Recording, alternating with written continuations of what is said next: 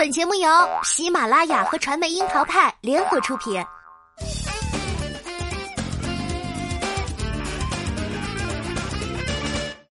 樱桃砍八卦，八卦也要正能量。Hello，大家好，我是小樱桃调儿。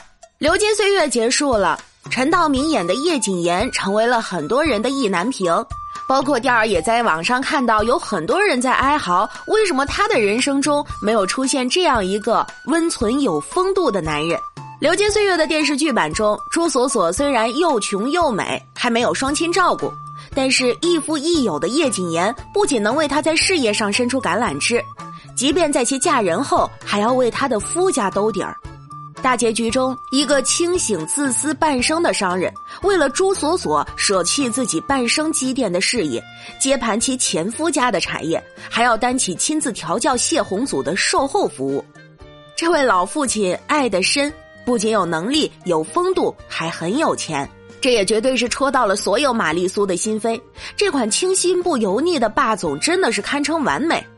然而，一书的读者们内心却都在翻白眼儿。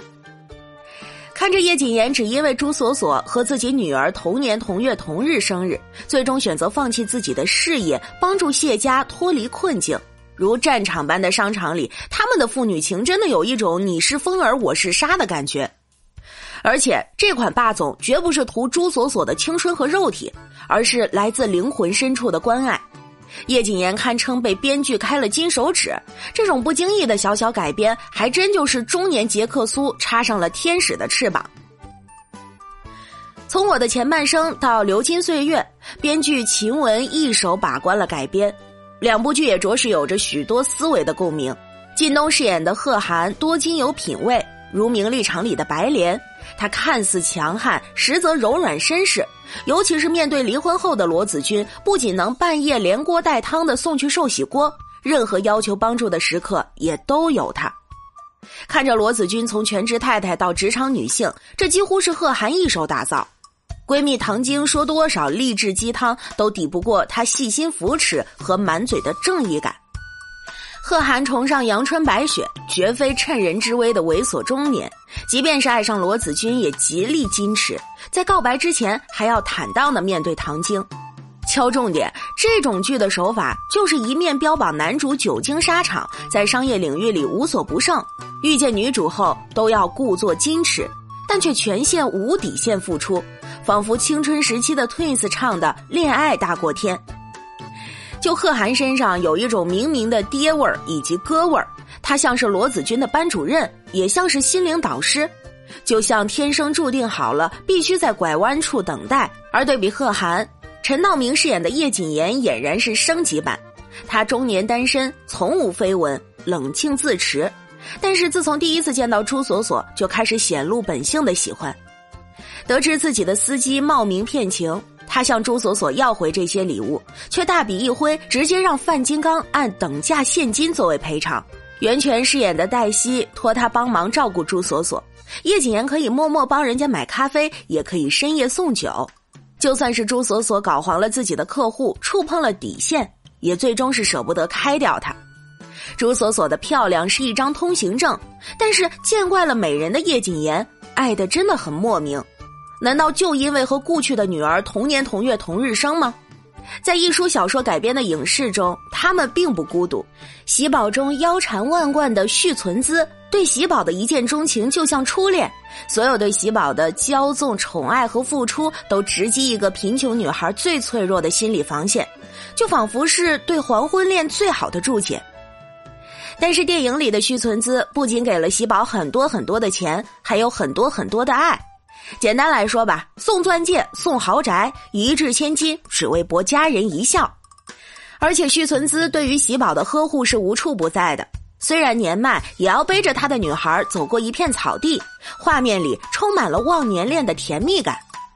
改编后的一书男郎们，大体特征就是社会经验丰富且手握大把财富，早已过了青葱岁月，但是内心炙热，时刻都对待女主如初恋。一书的男主角们个个都变成了中年杰克苏，闪耀着爹味的金光。从贺涵到叶谨言，隐隐戳中了一些霸总的路数。虽然言情小说改编成影视作品后，变成杰克苏恋上玛丽苏的不少见，毕竟这个路数是一书的前辈琼瑶舞起来的风潮。但是为什么一书的言情小说被改编后却频繁翻车呢？其实，一书笔下的诸多女郎虽然也有人见人爱、艳丽倾城的特质，但是他们的情路上遇见的往往不是杰克苏，更多的是贪图他们的美丽或青春，把玩儿多过真爱的。因此，这些女孩们可以持量行凶，也可以把漂亮当资本，让自己风生水起，因此被认定带有一些现实的味道。就拿如今被改编的这些杰克苏来说吧。他们在一书的笔下到底是什么样的呢？书中的老男人们条件优异，但处处都在显露本性的自私和冷漠。他们贪图美色，却谨慎克制，绝不会像年轻小伙一样色令智昏。只谈喜欢不会说爱的他们，很懂得游戏规则，同时也刻度清晰的懂得何时要抽身。对于青春的美好和年轻女孩的未来是把玩。续存子第一次和喜宝吃饭就送上名贵戒指，这段关系早早就被定义成一场买卖，在他的眼里，喜欢只不过是一场交易。暗中，续存子已经将喜宝的青春标上价码，能用钱买到的，他不会吝啬。他付钱享受到的是这段感情里的完全支配，消耗他的青春。说白了。喜宝就是用青春换钱，而续存资呢是用钱换充满生命力的陪伴。这个过程里也并不美好。续存资从不吝啬，却在精神上无限的折磨着喜宝，这才有了他后来万念俱灰的金句儿：“我想要很多很多的爱，如果没有，有很多很多的钱也是好的。”而在电影里呢，喜宝被续存资溺爱，说出这句台词时特别的矫情，因为他从来没有被物质蹂躏。而是在资本的海洋里畅游，忘年恋甚至是甜过偶像剧。《流金岁月》的剧版有一点比一九八八年的电影版要好，那就是编剧没有让蒋南孙和朱锁锁这两个女主为了男主而心生芥蒂，但是编剧无限度的美化了朱锁锁，作为一书笔下的标签性人物。朱锁锁和喜宝有很多共鸣，缺失原生家庭、人见人爱的尤物，都是极为懂得察言观色，同时都渴望通过爱情改变生活。用当下的话来说，说是捞女也是妥帖的。而叶谨言这个角色在一书的小说里并不存在，可以对标的是朱锁锁的情人李先生，他的妻子缠绵病榻十年，朱锁锁多次逼婚李先生而不得。最终才草草嫁给阔少谢宏祖。李先生面对朱锁锁逼婚时，曾有一些名句，比如“美丽的女孩子总还可以找到”，要一个商场老炮儿为了一段恋情扔开尊严、身份和地位，最终的答案只有他退出。而电影版的《流金岁月》中也曾有一些暗示，张曼玉饰演的蒋南孙曾出面游说，但是曾江饰演的李先生眼神里更多是冷漠。身份和地位是一个商场老将的标签，而和漂亮女孩的感情完全不能对等。朱锁锁的伎俩在他面前毫无杀伤力。而在我的前半生原著里，一书也从未塑造过一个贺涵这样完美且身兼数职的救世主。女主子君在离婚后，靠着自己的努力，一点点换来后半生。子君并非崩溃的巨婴，他很快就适应一个人生活的方式，找到工作，并一点一滴的恢复往日光彩。编剧只不过把原著中唐晶那个找不出挑剔的结婚对象莫家谦，充当过人生导师的朋友劳允信和风姿绰约的翟有道这三个具备不同功效优点的男人糅杂在了一起，从而合成了一个完美无瑕的贺涵。其实影视改编没问题，但是这些修改呢，都让原本残缺而真实的人物变成了人间值得的小鸡汤。这些爹味儿情让多少女孩都欲罢不能。在被影视化的故事里，一书笔下千帆过境又具备人性残酷面的老男人们，被编剧强行插上了天使翅膀。从陈道明到靳东，他们陷入爱情不为所图，只为爱而生。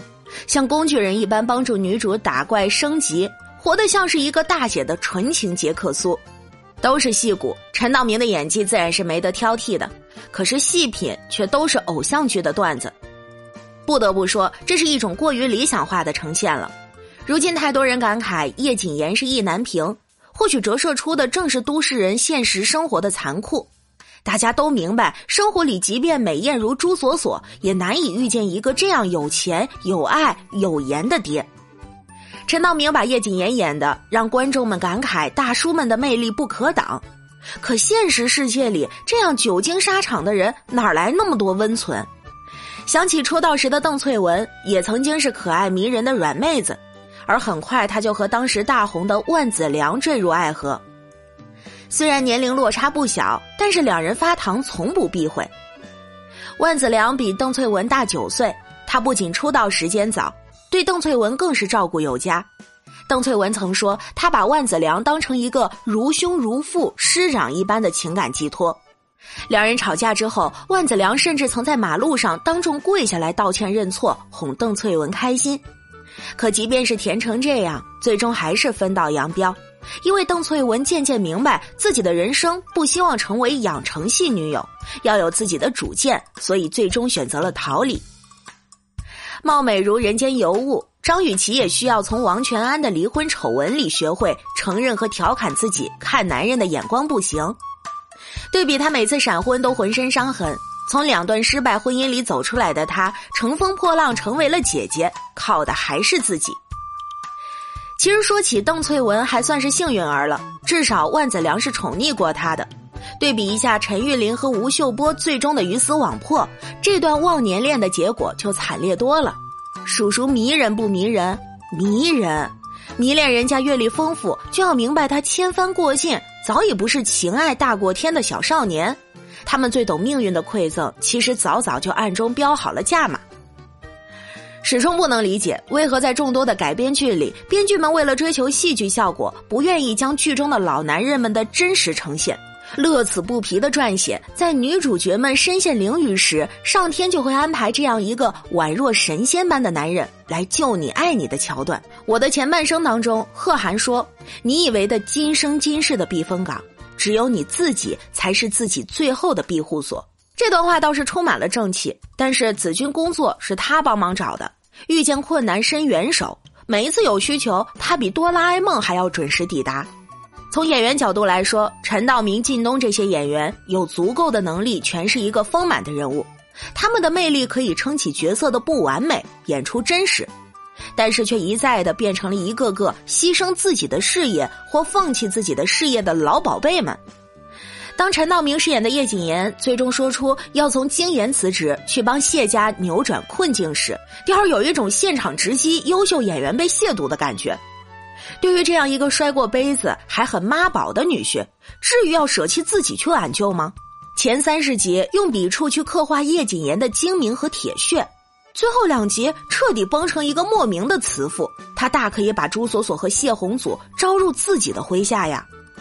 这番改编真的是四个字送给编剧：大可不必。